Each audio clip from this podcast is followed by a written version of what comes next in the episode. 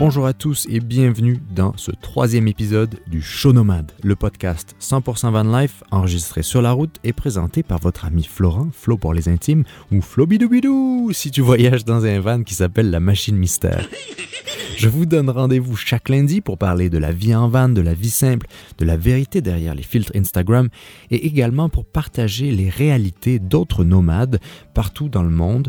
Et aujourd'hui d'ailleurs, on aborde un sujet peu médiatisé mais ô combien inspirant et sur lequel il est important de communiquer donc je conduis pas avec les, jambes du tout. Quoi. Je, je, me sers plus de mes jambes du tout. Dans, tout ça, si tu veux, euh, Florence, c'est de comprendre. Parce que quand ton cerveau a conduit avec les pieds pendant des années et des années et des années, d'un seul coup, tu conduis avec tes mains. Et là, c'est très, très, très difficile. Vivre 365 jours par année dans son véhicule est un concept que certains ont parfois du mal à imaginer. Mais de la même manière, on peut se demander comment il est possible de voyager en van quand on a un handicap. Donc c'est parti pour ce nouvel épisode du Show Nomade.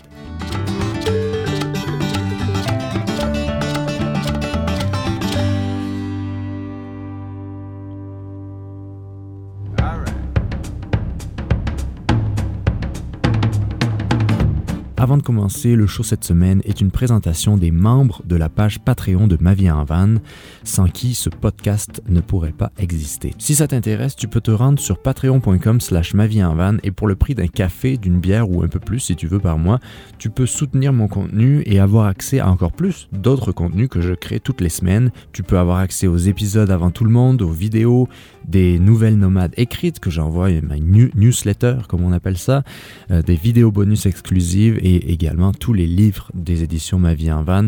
Donc, pour votre soutien, un grand merci à François, Edmond, Alexa, Suzanne et Christine, Tristan, Anne-Marie, Thomas, Martial, Jean-François, Marcel, Steve, Pierre, Mehdi, Sébastien, Nicolas, Linda, Hélène et Guillaume. Un grand merci à vous pour votre fidélité et votre soutien.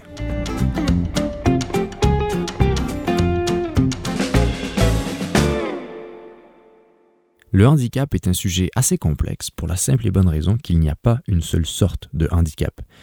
Pour cet épisode du Show Nomade, je souhaitais vous partager le témoignage de Patrice. Patrice est hémophile au stade le plus avancé de la maladie, mais il voyage quand même avec sa famille dans un beau petit Westphalia assez spécial dont il va nous raconter l'histoire. Donc salut Patrice. D'abord, comment tu te présenterais en quelques mots pour euh, tous ceux qui nous écoutent? Alors, me présenter, c'est jamais facile de se présenter. Alors, j'ai 52 ans, donc je suis euh, français, je, suis breton, je suis né à Brest. Euh, on dit que c'est le bout du monde ici à Brest. Le Finistère, ça veut dire ben, fin de la terre, évidemment. Et euh, je, vis toujours dans la région de Brest. Je vis sur la presqu'île de Plougastel, qui est un très bel endroit, très, entre la campagne et la mer. Les gens étaient, étaient ici, sont marins ou ils sont euh, agriculteurs. Et c'est le pays de la fraise. Euh, j'ai été journaliste durant 25 ans en presse écrite. Alors j'ai travaillé pour le Télégramme, qui est le, la presse quotidienne régionale ici en, Bretagne, et j'ai été 6 ans aussi euh, pour le correspondant pour le journal national L'équipe. D'accord. Et tu couvrais quoi comme tu couvrais quel sport? Tous les sports, en fait, on, couvre, je couvrais tous les sports qui se présentent euh, à Brest. Moi, c'est surtout le football, mhm. euh, le hockey sur glace aussi, euh, parce que Brest a été champion de France de hockey sur ah glace. Ouais. dans les années 90, ah. j'adore le hockey sur glace. la dernière grande compétition que j'ai faite pour le Télégramme, c'était le championnat du monde de hockey à Paris en 2017. J'ai arrêté le, j'ai quitté le journalisme en le journaliste de presse écrite en 2018 euh, par rapport à ma maladie et puis parce que j'étais fatigué un peu de, ce métier qui, qui te bouffe et qui, qui, a beaucoup changé. Et puis je fais toujours un petit peu de radio aujourd'hui. Euh. Ah, c'est bien, localement? Oui, voilà, une radio associative. Et justement, as, tu en as parlé, ta maladie, pour l'expliquer, euh, c'est quoi? Alors l'hémophilie, c'est une maladie génétique qui se caractérise, caractérise par des hémorragies spontanées en fait. C'est-à-dire que c'est l'absence, si tu veux, du facteur de coagulation 8 ou 9 dans le sang. C'est-à-dire que je, je, coagule pas, mon sang ne coagule pas en fait, voilà. Et moi j'ai le stade le plus haut de la maladie, c'est-à-dire que je suis hémophile A sévère. D'accord.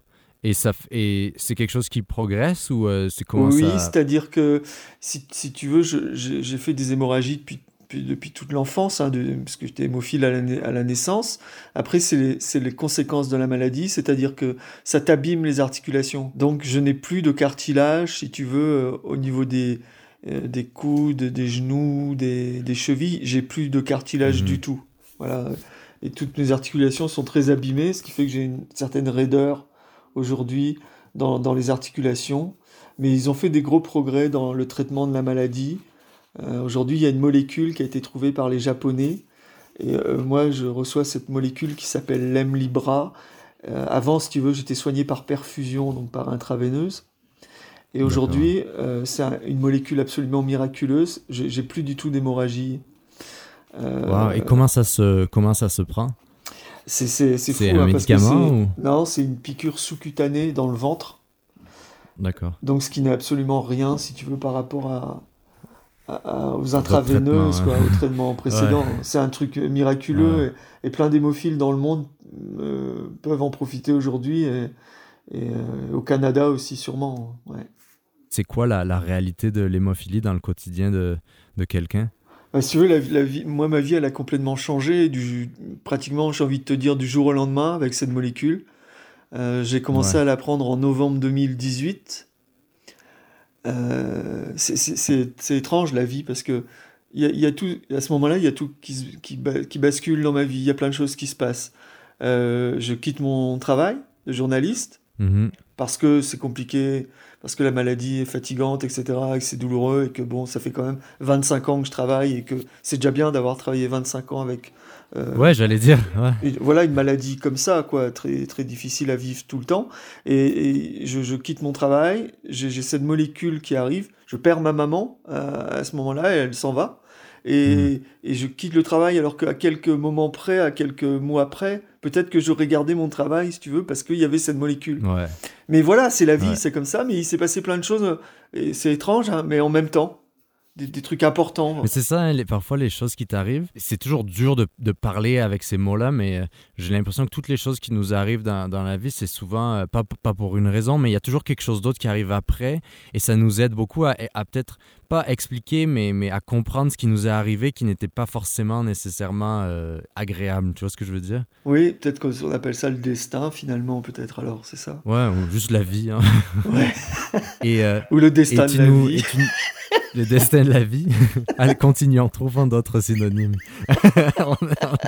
et euh, en fait, tu me, tu m'as envoyé des photos et je, trouvais ça je trouvais ça assez fou. Tu m'as, tu dit, ouais, ben regarde Florent, regarde mon, mon c'est un Westphalia que tu as, c'est un van aménagé donc, mais aménagé spécialement pour ta maladie.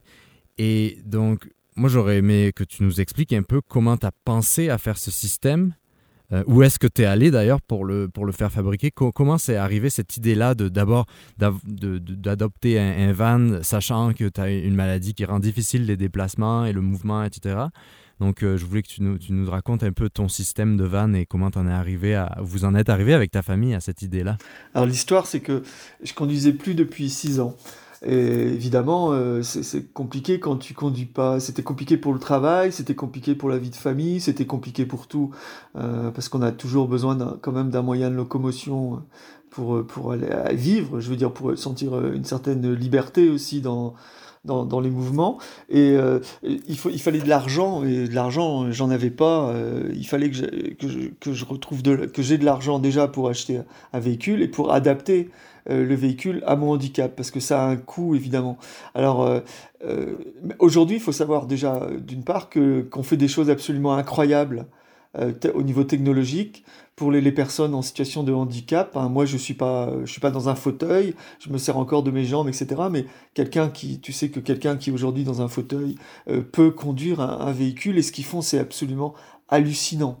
Euh, Ça a un coût évidemment, mais euh, euh, Évidemment. Euh, moi, moi, il me reste mes jambes, donc c'est-à-dire je suis quand même privilégié par rapport à, certaines personnes qui ont aussi adapté leur véhicule. les portes se soulèvent comme dans les films de science-fiction un peu. Enfin, c'est, tu vois, c'est presque toute la, la technologie qui, qui, fait les choses. Mais moi, donc le, le, processus, je voulais reconduire absolument. Mais si je voulais reconduire, euh, il, fallait que je, puisse avoir de l'argent, mais c'était un processus que j'avais engagé par rapport à mon travail. Et après, financièrement, c'est la sécurité sociale ou tes assurances qui complémentent toi ce que tu investis ou comment ça fonctionne? En France, tu veux, Florent, il y a deux choses. C'est-à-dire que si tu as un accident et que tu as besoin, euh, tu es handicapé, tu deviens handicapé suite à un accident, toutes les assurances vont, prendre, euh, vont t'aider financièrement à, à 100%. Par contre, si tu as une maladie. Pour l'accessibilité, ouais. Ouais, comme, ouais, pour l'accessibilité à plein de choses, et dont, pour le véhicule. Mais moi, comme c'est une maladie de naissance, moi, on ne m'aide pas financièrement. Et ouais. Ou alors un tout petit peu, mais, mais pas dans les proportions. Euh, euh, d'autres. Mais tant mieux, je ne suis pas en train de critiquer ou de dire oh, lui, il a plus. Non, non c'est la réalité. Euh, tu vois ce que je veux dire? C'est la réalité, ouais. Donc, du coup, il fallait que je puisse acheter le véhicule. Mhm. Donc, du coup, ma maman s'en est allée et j'ai pu vendre. J'ai vendu la maison de mes parents et du coup, j'ai eu un petit peu d'argent et cet argent-là m'a permis d'acheter un véhicule et ensuite de l'adapter à mon handicap euh, qui était un coût de 5000 euros ah, plus, entre 5 000 et 6 000 euros. J'aurais cru, j'aurais cru un peu plus. Donc, c'est quoi le système? Explique-nous. Moi, je l'ai vu, donc les auditeurs, il faut qu'ils comprennent. Ouais, le système. Alors, euh, donc, je conduis pas avec les, les, jambes du tout. Quoi. Je, je, je me sers plus de mes jambes du tout. Donc, j'ai une boule au volant. C'est une boule directionnelle en fait que tu peux tourner le volant et conduire tout simplement, mais avec une grande grande flexibilité. C'est très très facile en fait de bouger le véhicule avec cette boule. Et sur la boule, tu as aussi les clignotants, les, les essuie-glaces, les feux, le klaxon. Et euh, je crois que j'oublie rien d'autre. Un peu comme certains, ils ont le volume de la radio en fait. C'est un peu l'idée, c'est un peu la même chose. Oui, c'est ça, ouais. ouais. Et, l'autre chose, c'est donc j'ai comme une poignée moto, comme une j'ai une poignée d'accélération moto à ma droite. Donc je prends la boule avec ma main gauche et avec ma main droite, je tiens mon ma poignée moto et la poignée moto freine en même temps si tu la, pousses en avant. Ah. Voilà, c'est une poignée moto en fait. Et le, mais le plus dur dans, tout ça, si tu veux, euh, Florence, c'est de, c'est de comprendre. Parce que quand ton cerveau a conduit avec les pieds pendant des années et des années et des années, d'un seul coup, tu conduis avec tes mains. Et là, c'est très, très, très difficile. Mais oui, instinctivement, ça doit être tellement bizarre. Ah, c'est un truc de fou. C'est un truc de fou parce que tu es obligé d'apprendre tout seul. Tu as, une réadaptation, tu passes des leçons de conduite. Tu repasses pas un permis, si tu veux, parce que ton permis, tu l'as, ton permis voiture, tu l'as, tu le gardes, il est à toi, tu l'as eu. Mais il faut que tu adaptes euh, le fait de conduire avec, euh, avec ce genre de, de technologie. Donc, y a, tu passes des leçons de conduite. Après, tu as un examen avec un inspecteur, comme le permis de conduire, en fait. Mais après, tu es un peu lâché dans la nature tout seul avec ton véhicule et là tu dois vraiment apprendre, apprendre, apprendre. Et je me suis fait klaxonner. Il y a une mamie une fois qui m'a doublé dans une côte en me faisant un fuck.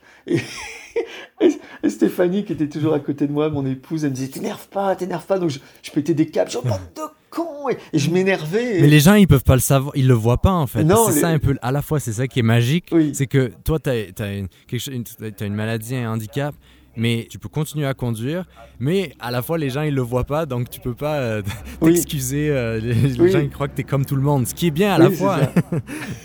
C'est ça. Alors du coup, tu as vu que j'ai mis un autocollant maintenant derrière, parce que je voulais pas trop. Il est vraiment drôle. Ouais. désolé, je conduis. C'est le, sigle, donc le. Euh, comment, je sais pas si au Canada c'est la même chose, mais c'est la signalétique sur la route, tu sais, avec le, triangle rouge, et donc c'est marqué, il y a, un van qui est dessiné, et puis c'est marqué désolé je conduis sans les pieds. Je préférais mettre ça plutôt que de mettre un truc handicapé derrière. Euh. Ouais. On pourrait croire que c'est une blague en fait. Je pense qu'il y a des gens effectivement, comme tu le dis, moi je pense qu'il y a des gens qui comprennent pas des fois. Ils comprennent pas que la personne qui conduit est handicapée et qu'elle elle se sert vraiment pas de ses ah, pieds, tu vois. Mais en plus comme le van Westphalia, c'est un T4 euh, 2 litres 4 euh, 78 chevaux, tu sais en côte, des fois c'est compliqué mhm. parce que si tu prends pas d'élan, tu avances tout doucement. C'est assez, enfin, c'est un sujet tellement, je trouve, assez délicat parce qu'il y a beaucoup de, peut-être de tabous que parfois les gens aiment pas aborder ou quoi, mais à la fois, je sais qu'il y a beaucoup d'humour aussi dans le monde du handicap. Le sticker que tu as, ça démontre ça, c'est qu'il y a à la fois un, côté un peu humoristique pour un peu amener quelque chose de léger dans cette réalité du handicap. Je, reprends ce que tu dis, Florent, parce que c'est vrai que ce, ce sticker-là, il est fait par Kurt, K-U-R-T, c'est un français, il fait, il fait plein de trucs sympas sur, sur Facebook. Euh, et Kurt, il, m'a fait cet autocollant, et il y a quelqu'un qui m'avait dit une fois par rapport à cet autocollant, il me dit, mais finalement, pourquoi tu t'excuses d'être handicapé? Mais je m'excuse pas d'être handicapé. C'est de la dérision, en fait, justement, puisque tu parlais de dérision, c'est du second degré. C'est de dire, oh, désolé, je m'excuse parce que je conduis sans les pieds. Mais en fait, je m'excuse, mais si t'es pas content, c'est pareil, tant pis. Je veux dire, t'as qu'à doubler et puis. C'est ça. C'est plus, plus dans la dérision. Mais oui, moi c'est comme ça que je l'ai vu en fait. Et après, après tu te sens mal parce que tu te dis est-ce que je suis en train de me moquer? Alors qu'en fait, c'est le but aussi d'avoir de, la dérision là-dessus. De... Mais ouais, non, mais c'est un sujet assez intéressant que, que je crois que souvent, c'est. Après, ça dépend comment c'est fait, mais je crois souvent même en humour, quand il y a des, des blagues euh, sur euh, les handicapés mais c'est ceux qui s'offusquent très souvent, ce sont les gens qui ne le sont pas. Ce sont les valides. oui, oui. Euh, oui, c'est ça. C'est parce que oh, comment osez-vous, tu vois, un peu le politiquement correct autour de ça. Puis moi, je trouve que c'est un sujet assez intéressant, ça. Et parce que c'est vrai que les personnes handicapées ont beaucoup de recul, en fait, sur, sur, sur leur handicap, sur la souffrance, sur ce qu'ils ont vécu, parce qu'ils savent aussi qu'ils reviennent de très loin. Parfois, euh, euh, certaines personnes, c'est extraordinaire, puis c'est une force morale euh, dingo, mais ils ont cet humour-là qui fait que justement, ils peuvent rire aussi des, des problèmes qu'ils ont, et c'est leur force, et c'est ce qui les pousse c'est ce qui les fait avancer probablement, tu vois. Aviez-vous oublié ce petit segment de notre podcast? Et oui, c'est l'heure des nouvelles nomades.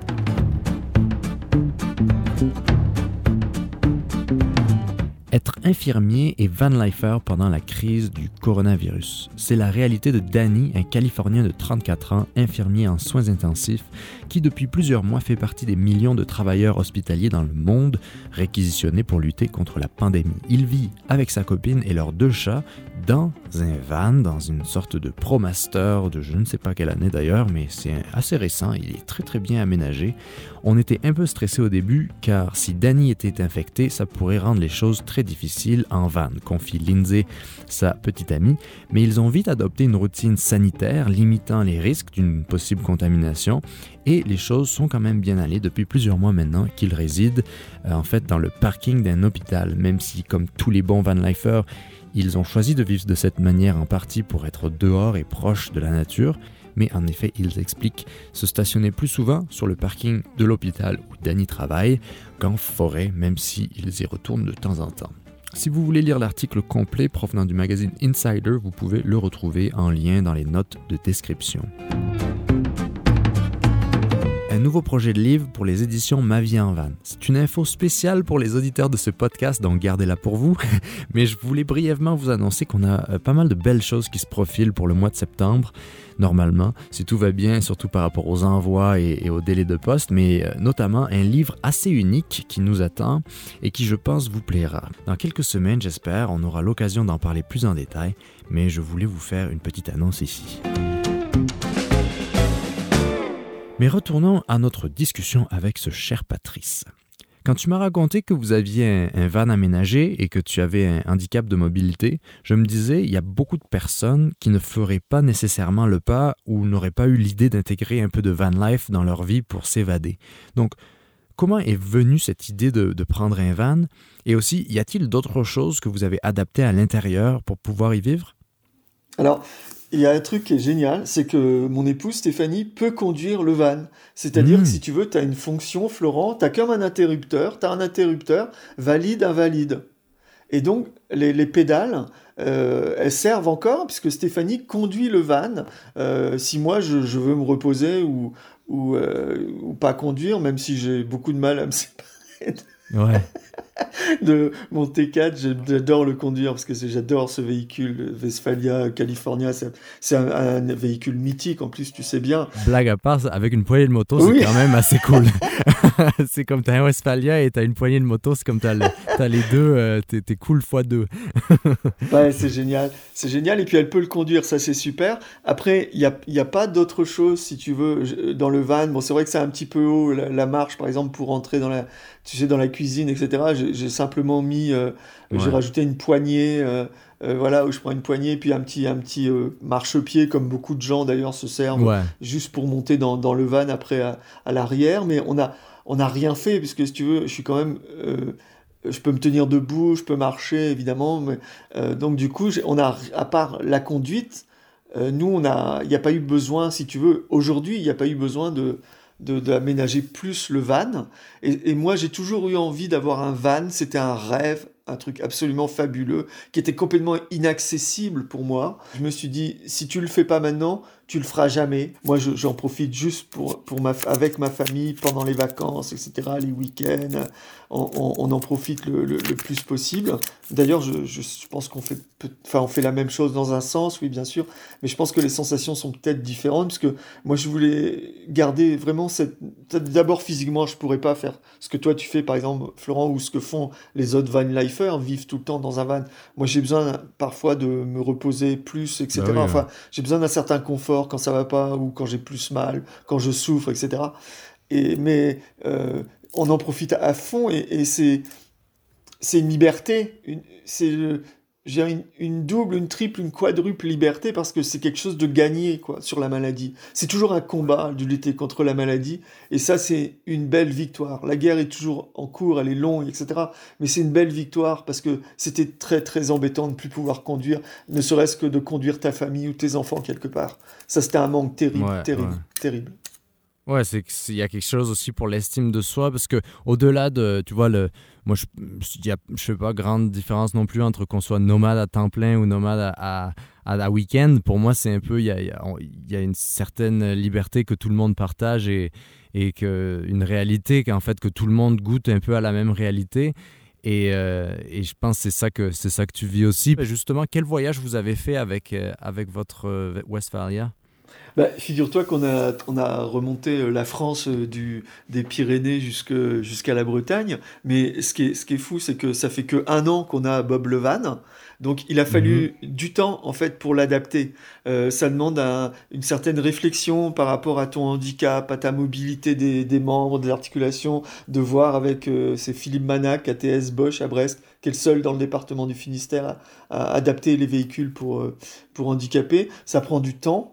Euh, et, ça, ça, ça, a mis un certain temps à se mettre en marche. Mais le jour où on l'a remonté de, du Gers, en fait de mhm. Hoche, jusqu'en Bretagne, ça faisait un peu plus de près de 900, entre 900 et 1000 km à peu près. C'était extraordinaire de, avec ma femme qui conduisait, puisqu'il n'était pas adapté à mon handicap encore. C'était un voyage fabuleux de se dire voilà, on a le van, il est là. C'est un mec, t'as un Californien là c'est un VW California. C'était juste fantastique, fantastique. Et, maintenant, maintenant, les voyages, euh, ils sont inscrits sur noir sur blanc. Euh, j'espère que ça va être la Norvège, euh, ça va être les Cévennes. Je crois que tu connais les Cévennes un peu pour être passé par la France. J'adore cette région, donc on va y retourner. On a des projets. Plein de spots là-bas, plein de vraiment de bons spots. je sais pas à quel point toi tu tu, vu que il y a un petit, un petit peu besoin de confort quand même, que tu as besoin, je sais pas à quel point tu, fais, tu peux faire beaucoup de camping sauvage, ou si, ou si vous avez quand même besoin, c'est quand même plus facile d'aller dans des endroits qui sont plus aménagés. Mais en tout cas, dans les Cévennes, il y a beaucoup, beaucoup de spots de camping sauvage. J'ai besoin d'un certain confort, je te dirais oui. C'est-à-dire qu'après un week-end de 3-4 jours, par exemple, je sens que c'est un peu dur physiquement parce que j'ai mal partout et que mes, mes, os se touchent et que c'est ça.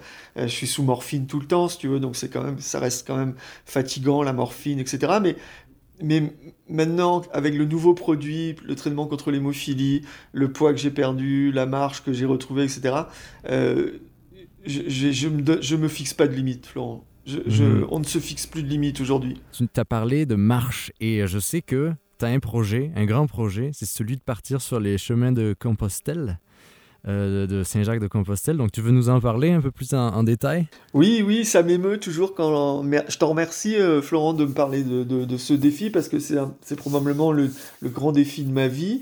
Euh, J'ai décidé avec mon infirmière avant d'avoir ce traitement miracle contre l'hémophilie, de rejoindre euh, Saint-Jacques-de-Compostelle, moi qui suis pas croyant du tout, de, parce que je marche simplement et que j'ai toujours adoré le sport, la marche, etc. Mais je vais essayer de rejoindre Saint-Jacques-de-Compostelle pour faire un focus sur la maladie, sur la communauté hémophile, et je vais partir de Ponferrada euh, en Galice à 202 km de Compostelle euh, pour essayer de rejoindre mmh. Compostelle avec mon infirmière et avec euh, peut-être avec mon épouse et avec mes enfants aussi qui ont envie de se joindre à moi. Donc c'est un, défi, euh, euh, un gros défi évidemment parce que ça va être difficile physiquement et puis surtout c'est pour faire connaître la maladie. J'étais très touché par les parents, les parents qui ont aujourd'hui de jeunes enfants hémophiles et qui s'inquiétaient beaucoup pour, pour, leur avenir. Et le message, en gros, si tu veux, c'est l'avenir euh, vous appartient parce que, parce que l'hémophilie va être traitée, qu'il y a des gros progrès au niveau de l'hémophilie, du traitement de l'hémophilie, et leur dire, euh, vous inquiétez pas, ils vont pas galérer comme nous, vos enfants ne vont pas galérer comme nous on a galéré. Donc c'est vraiment pour la communauté hémophile, euh, pour le, le, centre de traitement de l'hémophilie de Brest aussi, euh, euh, qui, qui, me soigne depuis des années et des années, puis tous ces médecins, ces infirmières et, tous ces gens qui m'ont entouré dans la maladie. D'ailleurs, j'y vais avec mon infirmière. C'est une belle aventure. En tout cas, je le prépare ça depuis euh, plus de deux ans parce qu'on devait partir, tu sais, voilà, il y a, en mai dernier là, mais le Covid, la crise du coronavirus a, tout Et donc, c'est quoi ça Et euh, il faut demander à Donald. Je pense qu'il sait pas ce que c'est. et, du coup, on fera ça en mai 2000, euh, en mai 2021 et avant, avant de partir, on fera une grande fête ici avec plein de concerts, une soirée concert à la fête de mon fils. Comment ça va se, en termes techniques, le, le Compostelle C'est combien de kilomètres par jour que tu t'es fixé? Est-ce que tu as une idée de ça? À peu, à peu près entre 8 et 13 kilomètres par jour. Il y aura des étapes différentes ah, au niveau de la longueur. Ouais. Euh, on va marcher 3-4 euh, jours, on va se reposer un jour et ainsi de suite comme ça. C'est sur 3 semaines. Et... Euh, mhm. je t'assure que j'ai fait 10 km 6 ce matin sur la presqu'île de Pugacel et je peux te dire que ça va être compliqué. ouais, mais au, moins, j'imagine, tu vas avoir un système de, de, les bagages et tout ça, ça va être euh, amené à chaque point, de, à chaque euh, refuge. Hein? Écoute, non, on fait tout pareil. non, non, on a décidé de, de, de, faire comme si on était vraiment des pèlerins et des marcheurs. Euh, on aura notre sac à dos, on portera notre sac à dos et je veux pas, je veux pas, je veux pas une aide quelconque. Un traitement de faveur. Je veux vraiment le faire comme, comme tout le monde et et je, veux que je veux y arriver là-bas. Ouais. Est-ce que tu vas nous faire suivre ça sur les, sur les réseaux sociaux? Parce que je pense que au-delà de la mode de tout le monde partage sa vie, je trouve que c'est assez euh, inspirant de voir euh, comment on peut s'adapter. Et comme tu disais, euh, d'avoir une réalité, mais qu'on s'y adapte et qu'on peut quand même faire des choses. Est-ce que tu vas nous faire suivre ton aventure? Oui, oui, il y a déjà une page Facebook qui existe en fait, qui s'appelle Hémophile Obradoiro. Obradoiro, c'est la place de la cathédrale à, Compostelle. Euh, d'ailleurs, je prononce mal, moi je prononce à la française, c'est Obra, Obradoiro, euh, O-B-R-A-D-O-I-R-O. Et la, page, c'est hémophile, avec il y a un petit jeu de mots, euh, hémophile avec un F et non pas avec PH, parce que je voulais filer vers Compostelle et la place Obradoiro. Donc c'est hémophile avec des apostrophes Obradoiro. Il y, a, il y a la page Facebook et je communique assez régulièrement sur la page Facebook. Et puis, ben, je compte sur toi, Florent, pour que les, hémophiles du Canada euh, soient informés ben de cette aventure et qu'on puisse communiquer avec eux. Et, pourquoi pas euh, que certains nous rejoignent. Euh, n'importe qui peut nous rejoindre dans l'aventure à marcher avec nous. J'aurais bien besoin d'encouragement et de, de soutien pour aller jusqu'au bout, crois-moi. Euh, Patrice, oui. merci de nous avoir expliqué ta, ta réalité. Je, moi, je trouve ça super inspirant, puis aussi super important de parler du handicap parce que ben, pour la plupart des gens, c'est une situation un peu statique qu'on a l'impression, et de voir que malgré la maladie, ben, tu fais des choses et tu as des projets, et c'est une maladie qui te suit toute ta vie, ben, mais tu continues à être dynamique, ben, moi je trouve que c'est super inspirant et ben, continue comme continue comme t'es. Merci Florent, je suis très touché que tu m'aies appelé, ça, ça fait vraiment plaisir tu parles de toute, cette, cette, aventure que je vis et de ces aventures que je vis et je te remercie grandement et, et je sais que tu es, bien apprécié en France aussi donc ça ça m'a fait plaisir de t'entendre mais j'espère qu'on se verra un jour, hein, qu'on se rencontrera.